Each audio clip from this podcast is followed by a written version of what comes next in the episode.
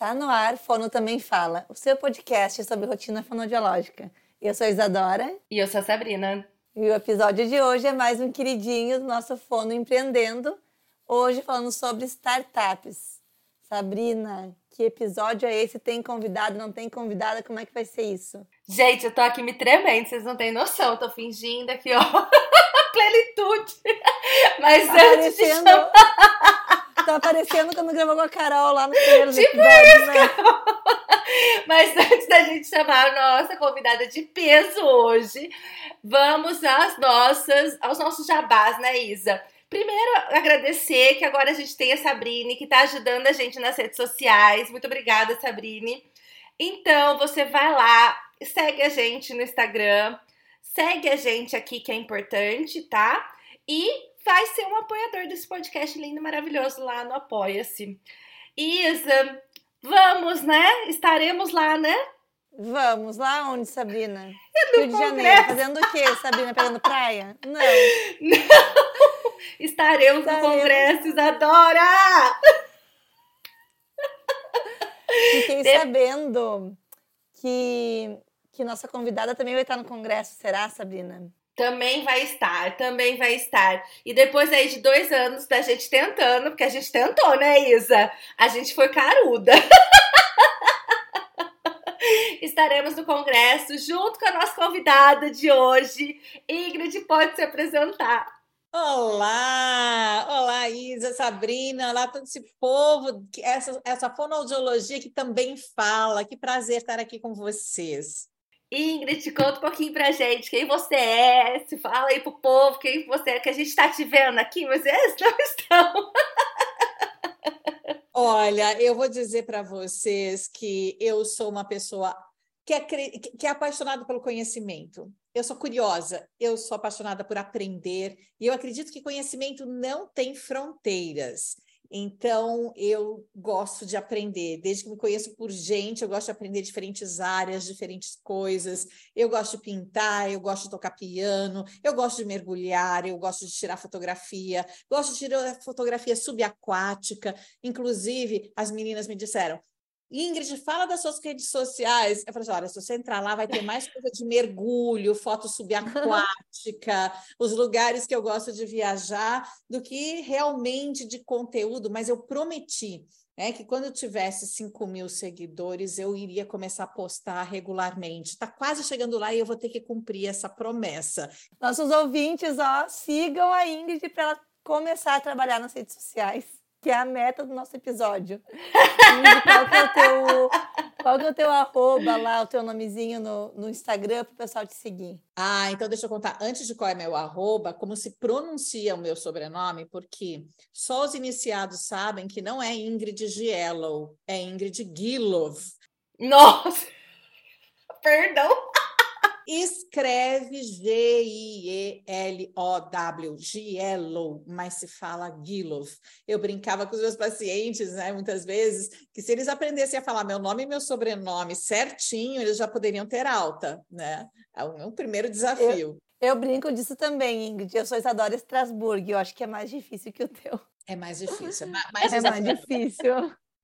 O meu é mais É mais desafiador, com Hum. certeza. E vamos lá, Ingrid, vamos falar um pouquinho aí sobre esse mundo do empreendedorismo dentro das startups. Eu acho que a gente já pode começar falando como que você entrou aí, né? Eu sei, eu, eu para quem não sabe, eu tenho uma startup, mas eu sei que é um mundo bem diferente. Como que começou aí todo esse empreendimento dentro dessa área? Pois sabe que eu era empreendedora e eu não sabia? E eu acho que muitas das pessoas que estão nos ouvindo podem já ser empreendedores sem saber. E eu demorei muito tempo, porque quando eu me formei lá em 1989, não façam as contas, por favor, mas já faz mais de três décadas, né? Então, lá na década, final da década de 80, não se falava em empreendedorismo, não se falava, quer dizer, a gente saía da faculdade sabendo, tendo muito conhecimento, mas ainda tendo muito para aprender sobre fonoaudiologia, mas não sobre como gerenciar um consultório, como empreender. Então, é, é, realmente a gente saía assim tão desesperada por saber mais, por aprender mais e até para saber por saber o que fazer. Eu acredito que ainda existe esse frio na barriga, mas talvez um pouco mais diferente no momento agora, né? Para quem, quem se formou como vocês há, há poucos anos, mas já há alguns anos, certo? É, então, como é que eu entendi que eu virei empreendedora? É uma história longa, mas eu vou contar essa história de um modo mais resumido para que vocês não passem por essa história longa, para que vocês que estão aqui pensando em empreender percebam que já dá para talvez você começar a colocar as suas ideias em prática de uma maneira muito mais organizada e muito mais assertiva. Então, eu sempre uh, gostei de, de assim, eu sou uma terapeuta nata, eu sempre gostei de fazer terapia, de inventar materiais para terapia, eu sempre gostei muito disso. E quando eu fazia, e amava voz, amo voz, então eu fiz a minha especialização, meu mestrado e meu doutorado dentro da área de voz e da fononcologia e da neurologia aplicada à voz. Então, assim, mestrado foi com laringectomias parciais, o doutorado foi com distonias focais laríngeas. No doutorado, eu tive a oportunidade de fazer uma bolsa sanduíche, né, de receber uma bolsa sanduíche e ir para os Estados Unidos, no Mount Sinai School of Medicine. E eu ficava uh, de dia no hospital, fazendo toda a coleta lá do meu doutorado, e quando eu passei a, a, e assim, à noite eu fazia um estágio na uh, Broadway, seguindo Linda Carroll e Bill Haley no, na preparação dos atores. Sempre gostei muito de voz, né? Gente. Gente, tá vendo, né, Isadora? e aí, uh, uma das professoras lá do Mount Sinai School of Medicine, a Dr. É, é, ela era assim uma pessoa absolutamente uh, fantástica na área de neurologia aplicada à voz, a Dr. Celia Stewart, né, Celia Stewart, ela falou assim: você não quer acompanhar a gente também na New York University? Quarta-feira à tarde era o dia que não tinha ambulatório lá no, no onde eu estava. E aí eu falei assim: nossa, claro. Então, assim, era Monte Sinai, era New York University na quarta-feira, e à noite a Broadway. E a, essa pessoa acabou me trazendo ali a oportunidade de participar de grupos de estudo do cérebro. Então, assim, eu já tinha uma vontade de entender mais como o cérebro funcionava, a neurociência e tudo mais, e aquilo ali para mim foi um, um, nossa, um paraíso. Voltando para o Brasil, eu voltei ali a, a, a, atuar no consultório, quando terminei meu doutorado e tudo mais, mas o que, que me surpreendeu? Eu que era conhecida por trabalhar com voz, de repente comecei a ter muito mais casos de processamento auditivo do que de voz no meu consultório. E aí eu conto por quê. Sabe aquela aula que às vezes você é obrigada a assistir e você vai de má vontade? Porque é, né, era, é uma matéria obrigatória do mestrado, eh, perdão, do doutorado, e eu fui lá assistir a aula com a professora Liliane Desgualdo, querida, maravilhosa, mas eu não queria saber nada de áudio, nem de processamento auditivo, que era uma coisa que a gente nunca tinha ouvido falar. Era a primeira vez que tinha essa disciplina na pós-graduação. E o que aconteceu? Enquanto eu assistia a aula, eu descobri que eu tinha vários pacientes com aquelas características e encaminhei esses pacientes para fazer os testes que tinham sido acabar, assim, tinham acabado de ser validados para o português brasileiro. E todos tinham problema de processamento. E aí eu fiz aquela pergunta óbvia. Professora Lili, o que é que eu faço agora com esses pacientes? Ela, ótima pergunta. Esse vai ser o seu trabalho de conclusão desse curso. Aí eu tive que ir atrás estudar, e eu vi que tinha pouquíssima coisa publicada. Naquela época, isso foi em 96. Em 96, quando eu fiz lá o, o, o, esse curso, não tinha, tinham dois artigos publicados sobre te, é, terapia de processamento auditivo, era mais sobre os testes. E eu tinha aqueles pacientes, eu tinha que fazer alguma coisa com eles. E a gente começou a trabalhar com ensaio e erro, correndo atrás de material, trocando figurinhas com outras pessoas que trabalhavam com processamento. Aí eu comecei ali a, a ver que os pacientes eh, precisavam de materiais que tivessem né, estímulos diferentes, não podia ser sempre o mesmo estímulo. E aí eu ia para um estúdio Aí já juntava a área de voz, né? Ia para um estúdio e gravava com dois canais, uma coisa numa orelha, outra coisa na outra orelha, distorcia a voz, fazia variação de frequência, fazia tudo, usava tudo que a mesa de som permitia para criar os materiais que eu usava com os meus pacientes. E eu sei, eu, eu, acredito muito que quanto mais a gente compartilha conhecimento, mais a gente recebe. Né? Conhecimento e amor é assim. Quanto mais você dá, mais você recebe. E, e, eu comecei a dar os grupos de estudo compartilhando esses materiais que eu gravava em CDs. Até saiu um livro na época que era o Escutação, e é um livro que nem existe mais, já está esgotado, mas que tinha dois CDs. Ai, eu tinha! Ó, eu tenho, eu tenho para não dizer, eu tenho guardadinho aqui, edição especial aqui, guardadinho os últimos na minha prateleira, quem sabe? Hum? Eu tinha. Mas quando eu, eu, eu o que que acontecia? Custa cara a hora de estúdio. E eu queria gravar cada vez mais, mais e mais. Então, eu falei com a CTS Informática. Falei para eles: escuta, será que a gente não poderia criar um material que fosse exatamente uma mini mesa de som, que a gente fizesse uma coisa numa orelha, outra coisa na outra orelha, vira, variasse intensidade, colocasse distorção no som. Eles toparam, fizemos e nasceu o Year Mix. Aí eu já era empreendedora, não sabia, né? Aí queria um jogo, um jogo que tivesse ali memória auditiva com música, então a gente criou o Memo Music. E assim, tinha ideias, eles apoiavam, faziam, mas eu ainda não tinha sacado que eu tinha essa veia empreendedora. Para mim, assim, eu tinha ideias e eu procurava quem executava as ideias, certo?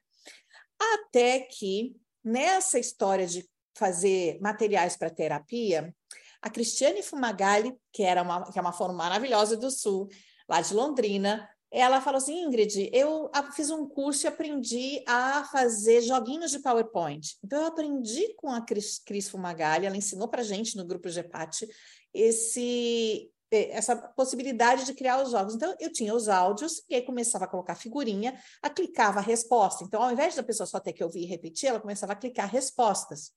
E aí eu ensinava as, as pessoas que faziam o curso a criar os seus próprios jogos, a criar os seus próprios áudios. E o que, que eu descobri? Que as pessoas preferiam já ganhar isso pronto. Uhum. Mas eu uhum. continuava insistindo, não, gente, vamos aprender, cada um faz. Junta tudo num CD. Então, se você fizer um jogo, temos aqui 30 pessoas, às vezes 40 pessoas, a gente junta tudo e aí você faz um, mas ganha 30. Faz um, ganha 10, né? Aquilo o grupo fazia e compartilhava. Nisso, eu conheci uma aluna que era muito diferenciada. A Diana Faria, que ela já tinha um software chamado Pluk no Planeta dos Sons. Uhum. Aham. E aí, o que aconteceu? A, a Diana, enquanto a gente vinha com aqueles joguinhos de PowerPoint com desenho que a gente roubava do, do, do Google, né?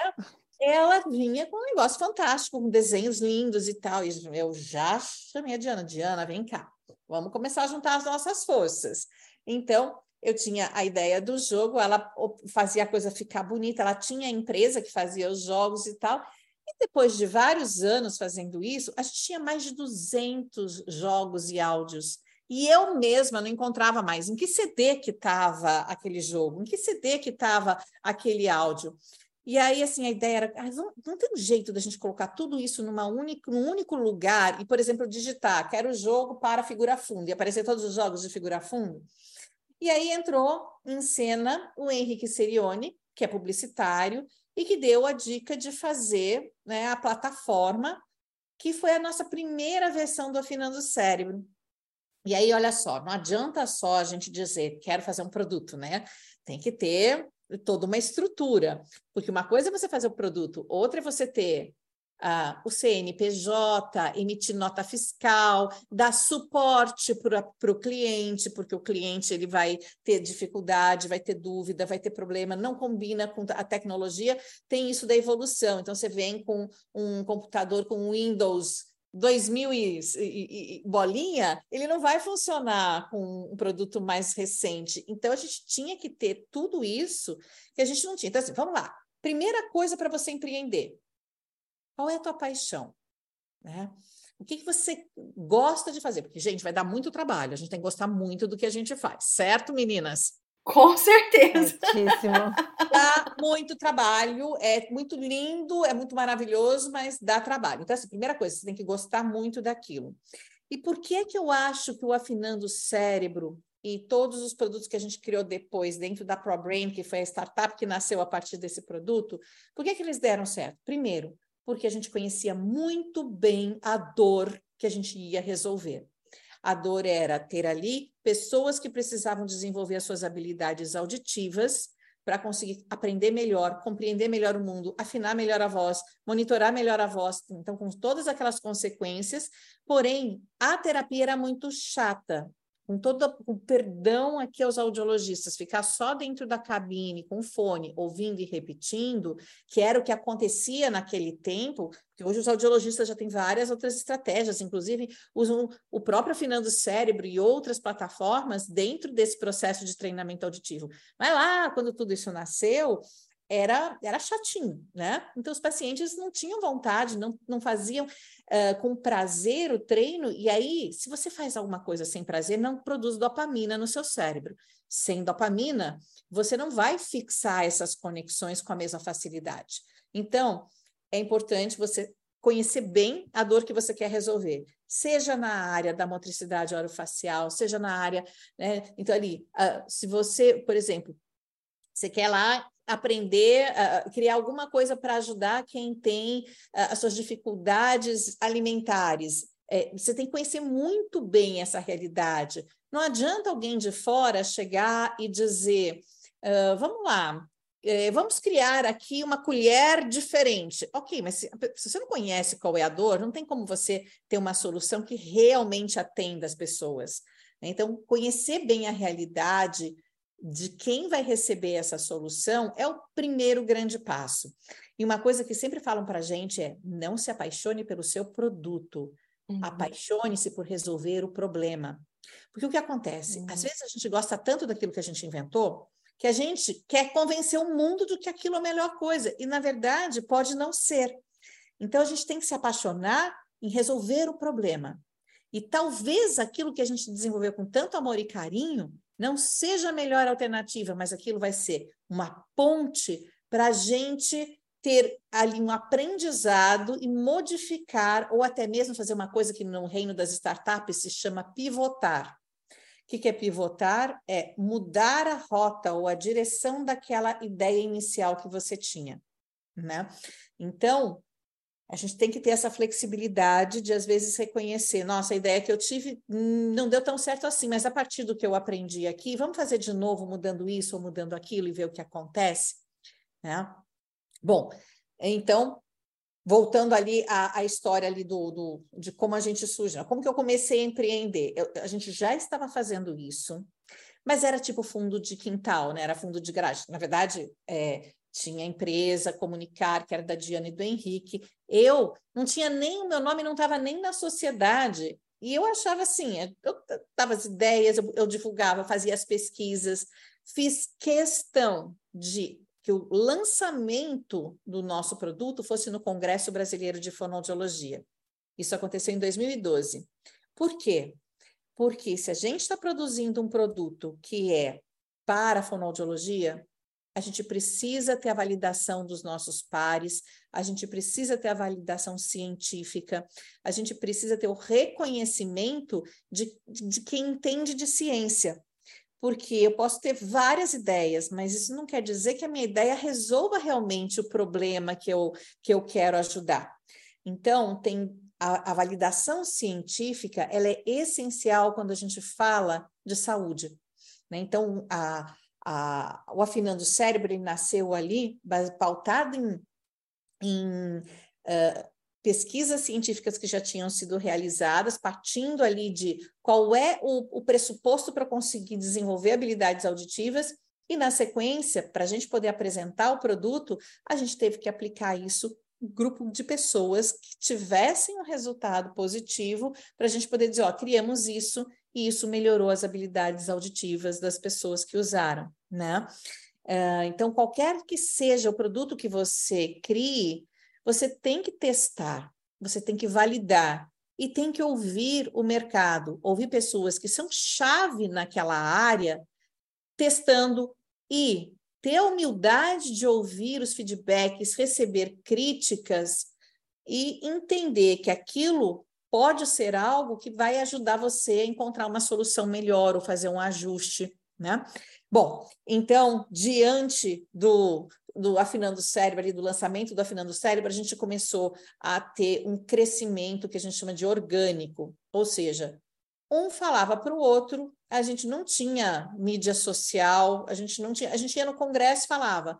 Eu dava curso, falava, vendia para quem fazia o curso. A Diana dava curso, falava, vendia para quem. Então, era uma coisa muito amadora em termos de marketing, em termos de estratégia de venda. Nós queríamos que o maior número possível de pessoas usasse o produto, porque a gente sabia que funcionava. Mas a gente não tinha conhecimento para ter uma, uma atitude realmente empreendedora. Então, eu me preocupava muito mais em validar cientificamente o produto. Então, a gente oferecia, quer fazer uma pesquisa? Vai fazer a pesquisa, a gente dá o produto e você publica e a gente não participa para não ter viés. E quem realmente encabeçou essas pesquisas que efetivamente validaram não só o Afinando o Cérebro, mas também o Audibility, e eu já conto por que o Audibility nasceu, foi o pessoal da Unicamp, né? A professora Maria Francisca Colela Santos, com o seu time maravilhoso de pesquisadoras, a doutora Letícia Reis Borges, a doutora Caroline Donadon, a doutora Maria Isabel Amaral. Então, assim, tem um time de pesquisadoras fantástico que foi fazendo pesquisas com diferentes grupos, com crianças de diferentes faixas etárias, inclusive a pesquisa delas que voltou para a gente o seguinte feedback: olha, uh, para criança menor, não não está funcionando. A gente tem que colocar em figuras. Que tal a gente fazer um nível mais fácil com figuras e aí a gente pode baixar a faixa etária? Ah, tal teste está muito difícil para uma orelha e na outra orelha está mais fácil. Não dá. Então, vamos ter que fazer o quê? Uh, modificar essa orelha que está uh, eh, difícil para que as duas tenham a mesma sensibilidade, a mesma especificidade. Então, olha como é importante ter pesquisa científica e não precisa ser você fazendo se você não gosta de fazer pesquisa. Entrega para grupos de pesquisa idôneos fazerem essas pesquisas com grupo controle, publicarem, terem análise de uh, pareceristas, né? Para a gente publicar numa revista Codas, numa revista ACR, o trabalho não é que nem pegar e pagar para uma revista de publicidade e mostrar o meu produto. Não, isso é avaliado por pessoas que são especialistas na área e que vão dizer esse trabalho tem condições de ser aprovado ou tem falhas metodológicas, não dá para ser publicado, né? Então, isso acontece tanto para você publicar no, no trabalho, numa revista científica, como para entrar no Congresso. Então, olha a importância da gente fazer pesquisas e mandar para o Congresso. No Congresso vai ter uma avaliação, e essa avaliação é de pessoas que têm experiência na área. Então, a hora que você apresenta um trabalho no Congresso, você está tendo a chance de apresentar o seu trabalho, receber feedback e ter profissionais já muito experientes vendo o seu trabalho e dando feedbacks, de repente, dando ideias, elogiando, passando a usar o seu produto. Então, a hora que as pessoas veem o produto, gostam, começam a usar, um conta para o outro. Ingrid,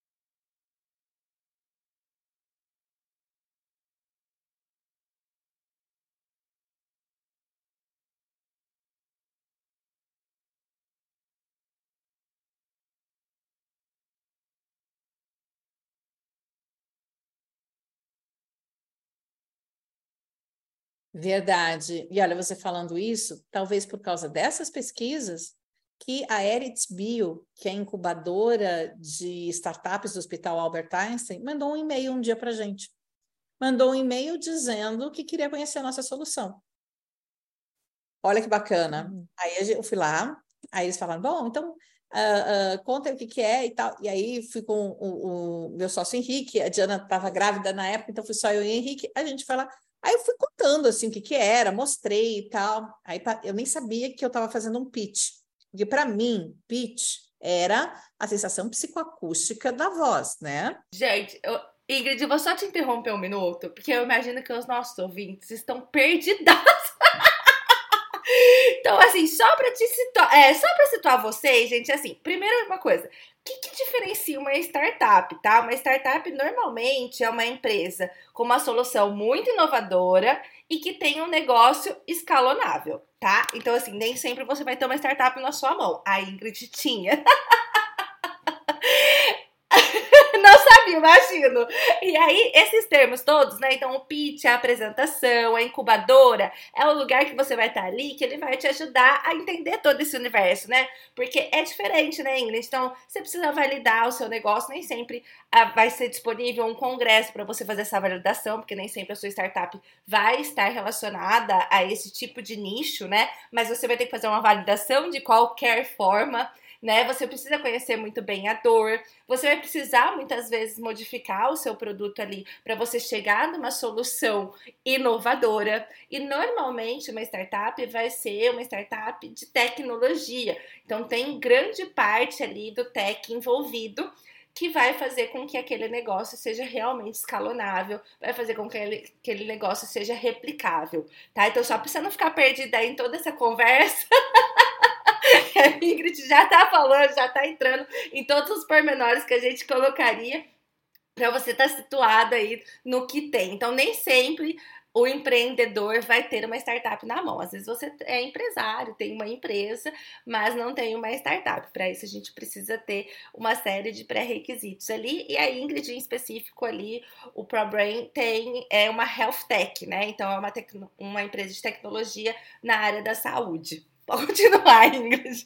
Olha, eu, eu, sabe, Sabrina, ainda bem que você me interrompeu, porque eu fui contando aqui a história e eu fiz uma coisa que faziam comigo e sem perceber. Eu comecei a usar esses termos sem contar o que eram.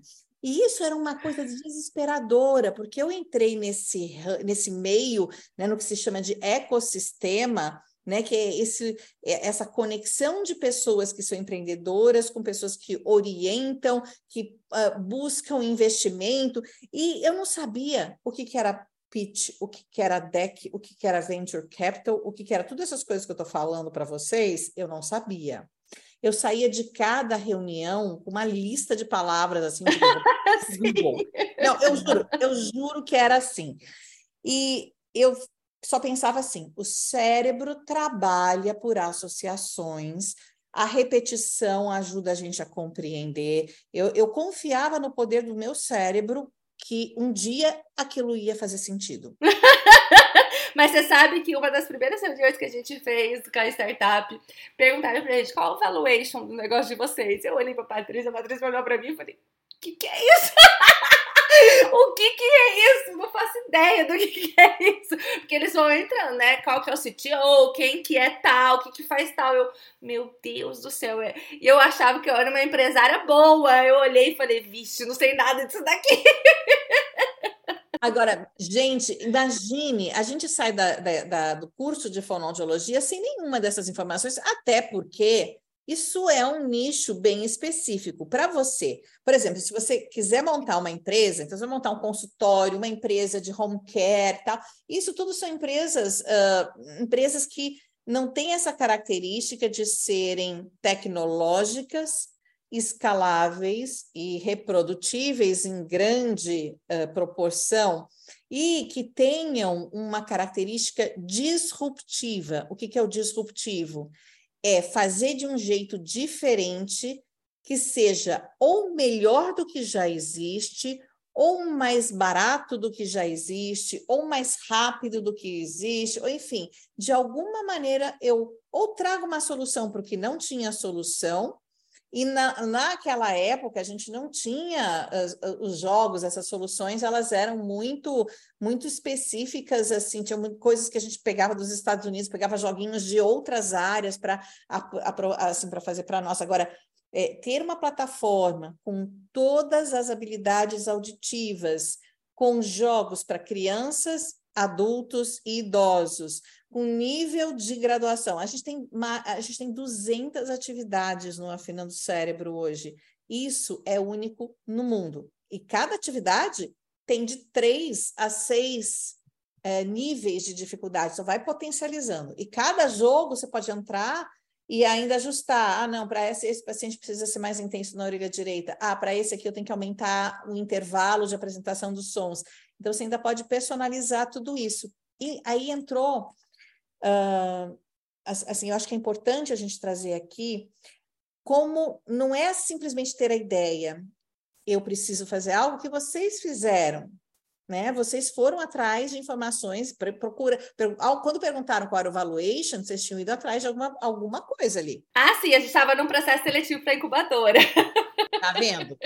Então, digamos, para você não passar o que eu passei, e a Sabrina que chegou lá e falou assim: ai meu Deus, o que, que é isso? Tem uma ferramenta que está disponível gratuitamente na internet, que se você colocar lá, Canvas. Projeto Canvas, as pessoas nem sabem o que é isso. Teve no congresso ano passado sobre isso, eu acho. Teve. É excelente, é uma ferramenta incrível. Usem para tudo na vida de vocês. Não foi no passado, foi no congresso de 2021, que foi online. A gente trouxe no congresso de 2021 e no de 2022, porque Também. é um tema muito uhum. importante. Então, na sala que era de fonoaudiologia 4.0, a gente trouxe exatamente esses temas, porque a gente não costuma ver isso na fonoaudiologia, mas se você quer empreender, e às vezes o próprio pesquisador, a pessoa que está fazendo uma pesquisa, desenvolveu alguma coisa bem bacana, pode ser um aplicativo, pode ser um, um dispositivo, então, seja lá o que for, precisa fazer esse canvas que nada mais é do que a organização de uma forma muito sucinta de tudo aquilo que é importante uh, você saber para desenvolver o seu modelo de negócios, para você desenvolver de uma forma estruturada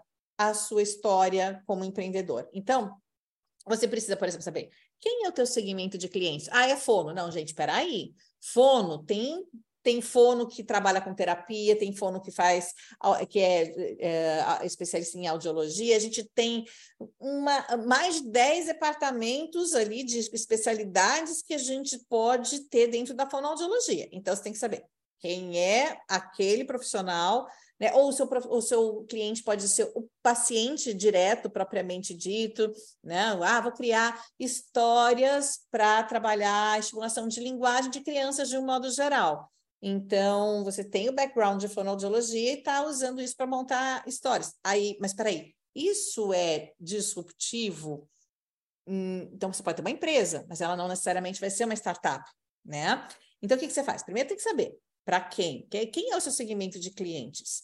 O que, que você, o que, que você oferece que é a sua marca registrada, que é único, que mesmo as empresas eventualmente concorrentes não vão ter igual a você. Então é o que a gente chama de proposta de valor. Aí você tem que pensar, qual vai ser o canal de distribuição? Eu vou me associar uh, um, a alguma empresa que já existe para ela fazer essa essa multiplicação do meu produto. Ah, vou fazer um livro, eu vou numa livraria que já é conhecida da Fono para distribuir, ou vou fazer uma, eh, uma produção independente? Vai ser venda direta? Vai ser loja física? Vai ser virtual? Vai ser e-commerce? Vai ser parceria com influencers, com revendedores? Enfim, o que, que vai ser? Como que eu, as pessoas vão poder comprar ou acessar o meu produto?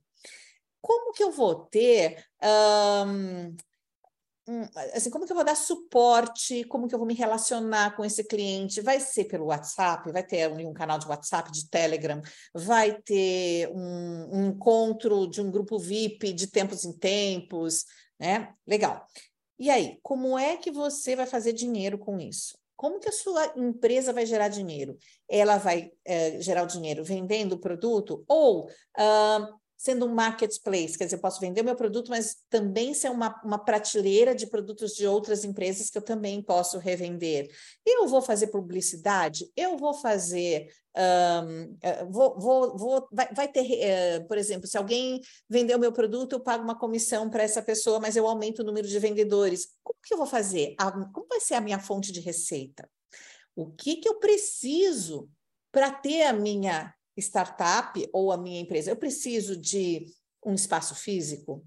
A gente começou com espaço físico e hoje nós somos totalmente virtuais. Na pandemia, a gente se desapegou de ter um espaço físico e com isso a gente ampliou a possibilidade. Nós temos na ProBrain desenvolvedores de norte a sul do país e inclusive uma pessoa que está em Estocolmo, na Suécia, fazendo parte do doutorado dela. Ou seja, uh, será que a gente precisa de um espaço físico?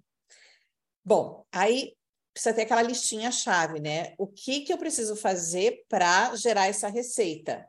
Né? Então, é desde produzir o produto, ter marketing, né? O desenvolvimento de produto, a equipe de marketing, quem vai atender o cliente, é a listinha de todas as atividades-chave que tem que ter na sua empresa para que ela funcione. Não importa né? Se eu estou falando de startup ou se estou falando de uma empresa com, convencional. Isso vale para qualquer negócio. Oi, Ingrid. Oi.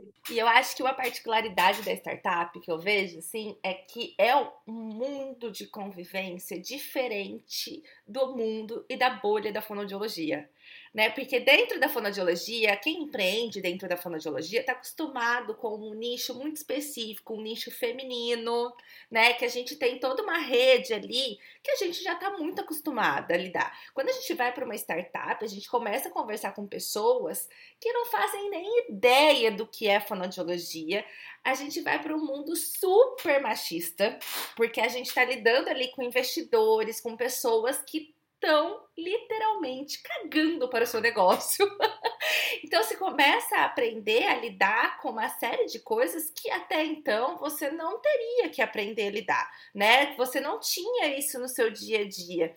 É, e eu acho que quando você vem com o, o Afinando o Cérebro, né? Principalmente quando vocês lançaram é, no lançamento, não se falava tanto sobre a questão da gamificação, né? Ainda estava muito no começo. E hoje isso é um boom, né? Um boom no mercado de trabalho. Assim, você vai para qualquer curso de gestão, qualquer curso que trabalhe com equipe, que trabalhe com pessoas, como escalonar, como escalonar não, como contratar, como trazer essas equipes, e é muito falado sobre gamificação de todo esse processo no mercado de trabalho. Então é, é, um, é realmente um mundo muito novo, né? Que a gente precisa aprender a lidar ali com diferentes é, personagens de uma bolha muito diferente da bolha que a gente está acostumada a trazer. O que eu acho interessante na, na ProBrain é que vocês conseguem trazer esses dois mundos né, intercalados. Então a gente tem um mundo ali da startup todo que vocês vão lidando com tudo isso, investidor, né, investidor anjo, e é, a rodada de capital, é, e também lida ali com a bolha da fonoaudiologia, porque acaba que é o nicho de vocês muito centrado ali naqueles específicos fonoaudiólogos que vão trabalhar com a reabilitação dentro dessa área, né? Olha, eu quero trazer aqui três coisas importantíssimas que a Sabrina falou, reforçar três coisas que ela falou. Primeiro, a bolha, né? Quando a gente sai da bolha da fono e entra na bolha do empreendedorismo, ela não tem fronteiras nem limites e a gente consegue enxergar oportunidades de expansão. Mas antes disso, quero trazer aqui esse primeiro ponto Uh, que sim, é importantíssimo a gente sair e olhar a experiência de outras empresas, de outros universos, porque isso gera para a gente insights de como é que a gente pode fazer e, e adaptar isso para o nosso universo. Mas a Sabrina falou uma coisa muito importante. Nós, na fonoaudiologia, ainda somos uma profissão predominantemente feminina.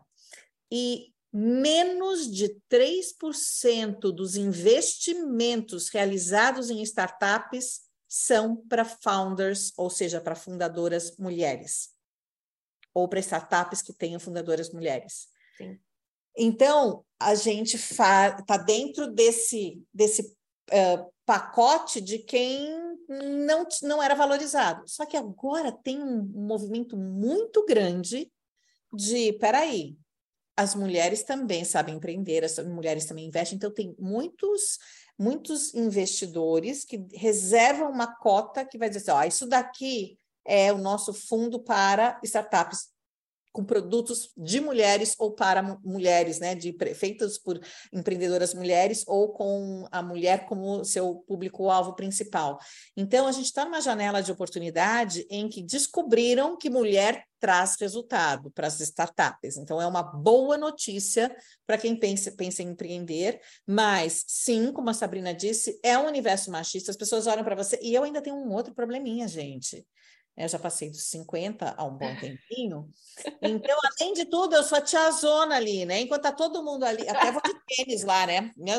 Para dizer que eu sou um pouco mais moderninha. Mas quando vocês eles olham e veem assim, o primeiro impacto, eu tive que vencer uma barreira, não só por ser mulher, mas por, já, por ser mais velha.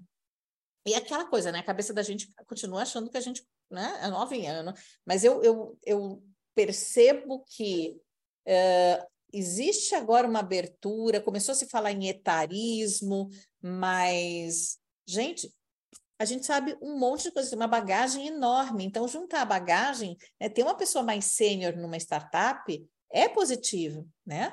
Então a gente tem aqui juntando tantas pessoas experientes na fonoaudiologia que podem contribuir, seja como mentoras ou mesmo como, como parceiras, mas tem também essa, essa oportunidade de mostrar o quanto a mulher pode sim ser uma boa empreendedora. Então são três elementos é, importantes aqui. É, sair da casinha da fono, sair da bolha da fono e conhecer o mundo lá fora, é entender que sim, vai ter preconceito por você ser mulher, mas também por você ser mulher, se você é fonoaudióloga, me desculpem aqui os, os fonoaudiólogos, mas é, é realidade isso. A, a gente vai ter algumas barreiras que, se você souber usar bem isso, você vai transformar em oportunidade, buscando os fundos específicos para uh, uh, startups que tenham mulheres empreendedoras. E tem o lance da faixa etária também, que não é o caso de vocês que são recém-formados ou que estão na graduação, mas muitas vezes tem colegas super experientes com ideias maravilhosas. E se você for minha colega e está aqui me ouvindo, pensando, puxa, mas eu já estou velha para começar, mire-se na minha história. Eu nunca imaginei que ia deixar né? Ia fechar ali, eu imagina trabalhando no Centro de Estudos da Voz, com Marabelau, aquela pessoa maravilhosa, né? Assim, um, centro de referência. Uh, a própria Mara me disse, Ingrid, foca exatamente no que você está fazendo que pode fazer tanta diferença que é o afinando o cérebro. Depois você volta para cá. Né? Depois você volta para atendimento, para fonoaudiologia, se fizer sentido vo eh, para você. Mas se você não colocar essa atenção, e aí isso foi uma coisa que foi uma exigência dos investidores. Um dos sócios tem que ser dedicação exclusiva. Eu dou uma driblada porque eu falo assim: se eu não der aula, eu morro de fome, eu morro de inanição, eu morro, a minha alma morre, porque eu aprendo quando eu ensino.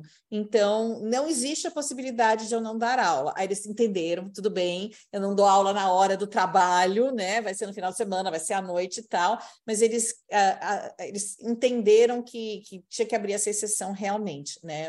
É, e, e assim naquele, naquele momento ali do auge da startup, da gente se constituindo como startup, né? Porque a gente era um produto, a gente era o afinando o cérebro. E aí, quando veio o investidor, a gente falou: meu Deus, a gente tem que ser uma empresa. Então, aí nasceu a empresa ProBrain. E de uma demanda do afinando o cérebro, que eram as pessoas dizendo: ah, mas qual jogo que eu, que eu faço com o meu paciente? Ah, mas é, não dá para a gente ver como é que ele está melhorando, então nasceu o Audibility, que é uma triagem das habilidades auditivas e que ajuda muito o fonoaudiólogo a uh, acompanhar a evolução do paciente, mas também tem um direcionamento terapêutico e às vezes a, a família demora ali um tempo para conseguir fazer a avaliação do processamento auditivo. Nosso objetivo não é de forma alguma trazer, é, substituir a, a avaliação do processamento auditivo, mas sim identificar quem precisa dessa avaliação e agilizar esse processo. E aí tem a novidade.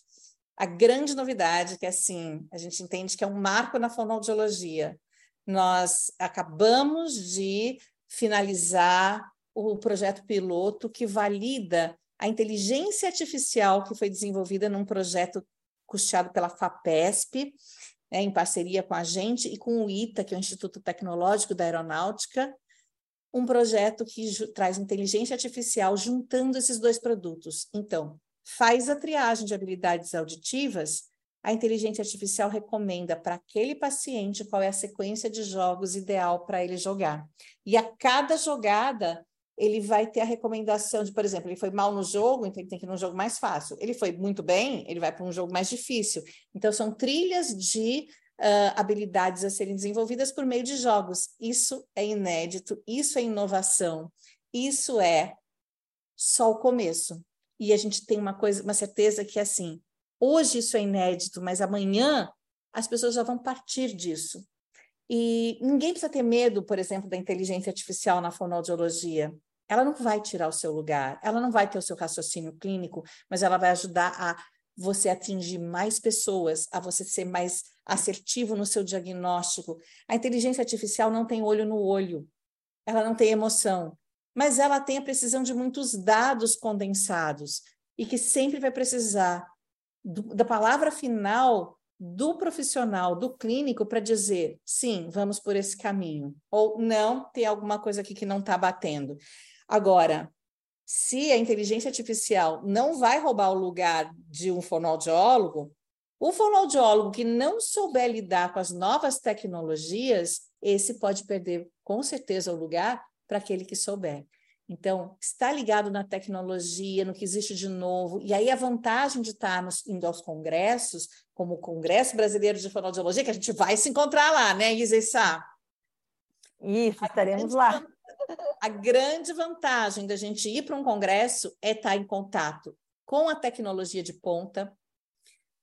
E assim, a gente tem uma diferença muito grande do congresso de hoje para o congresso de, muito, de alguns anos atrás, porque o que, que aconteceu? Como a tecnologia está à flor da pele, a sociedade científica da nossa profissão incorporou tudo isso e tem áreas agora muito voltadas para desenvolvimento de carreira, de profissão, como é que você faz para montar a sua empresa, como é que o que tem de novidade e o mais gostoso, você conhece ao vivo e a cores essas pessoas. A gente está lá e a gente adora trocar figurinhas. Você pode discutir a sua ideia, você pode pegar qualquer professor no corredor, no café, trocar uma ideia, trocar contato, é ali a efervescência da nossa profissão, do que existe de melhor, de mais tecnológico e de mais humano. Então, eu espero encontrar todos vocês no Congresso Brasileiro de Fonoaudiologia. A gente também espera, né? e eu, é isso, eu sempre falo, né? A gente precisa estar sempre se renovando, sempre aprendendo coisas novas, não tem como, né? Não se atualizar num mundo tão rápido como a gente está hoje, né? Com uma tecnologia tão avançada. A gente está começando agora aí com as inteligências artificiais que a Ingrid colocou. É, então precisa realmente aprender a se adaptar. Eu lembro que como é, se fosse ontem, quando a gente gravou o primeiro episódio sobre atendimento online no começo da pandemia, que estava todo mundo assustado, todo mundo sem saber como fazer. E hoje é uma coisa tão natural, né? Hoje a gente tem é, empresas aí gigantescas trabalhando com atendimento virtual, trabalhando dentro da fonoaudiologia com esse tipo de atendimento, que favorece muito, inclusive, muitas pessoas que não têm acesso a fonoaudiólogos em diferentes partes do país, infelizmente. Então, a gente precisa realmente ir se adaptando e evoluindo conforme a gente vai vendo essas tecnologias avançando. E com certeza vocês estarão no congresso, né? Porque a gente quer vocês lá junto com a gente é, assistindo e vendo as salas, as palestras e gravando com a gente, né, Isa? Sim, estaremos lá gravando.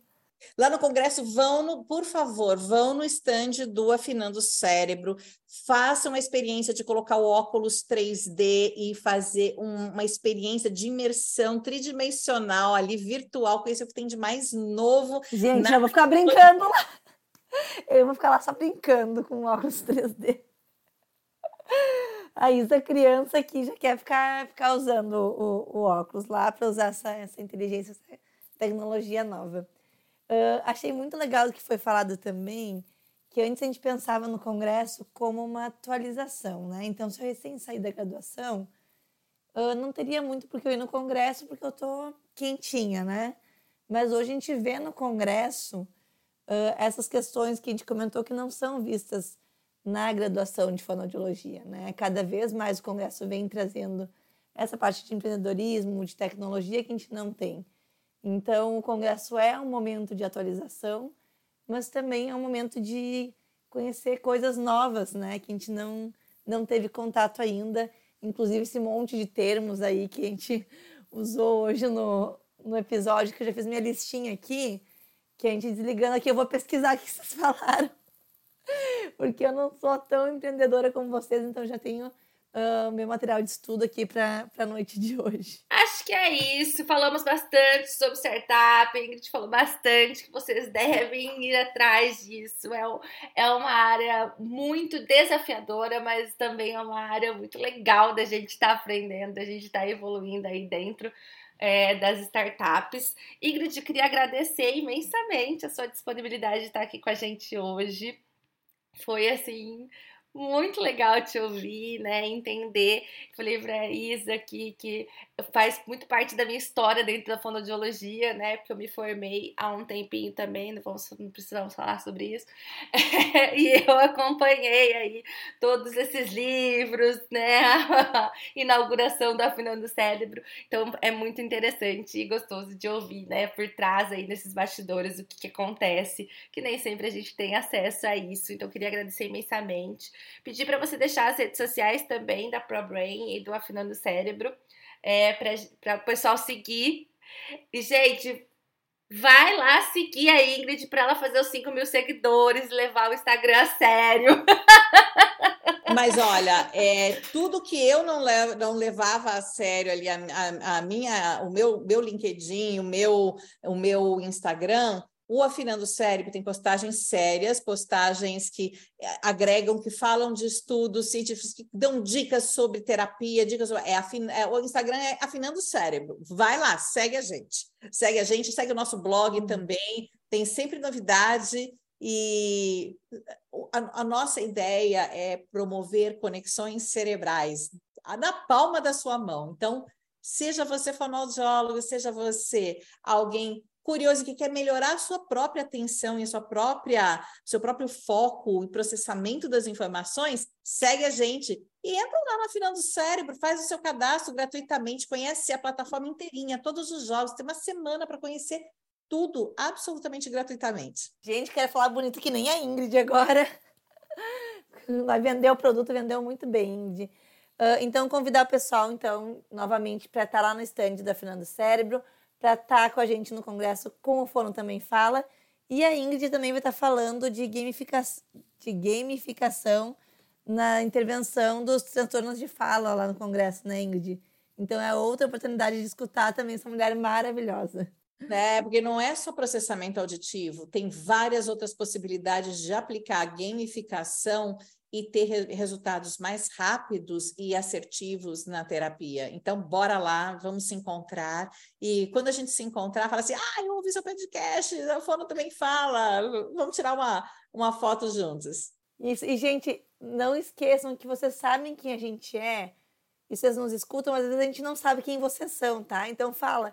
Sou ouvinte porque a gente não sabe, às vezes a gente é, pega meio no susto, pode falar que é ouvinte. Tá? Por favor, pelo amor de Deus. É isso. Obrigada por ouvirem até aqui e até a próxima. Tchau. Obrigada. Tchau, tchau. O Fono Também Fala é apresentado pelas fonoaudiólogas Isa e Sabrina, com participação hoje da fonoaudióloga Ingrid Kellow. Espero que falei certo. Esse episódio foi editado pela Carol Acras e você nos encontra no, Você nos encontra no Instagram. Fono Também Fala.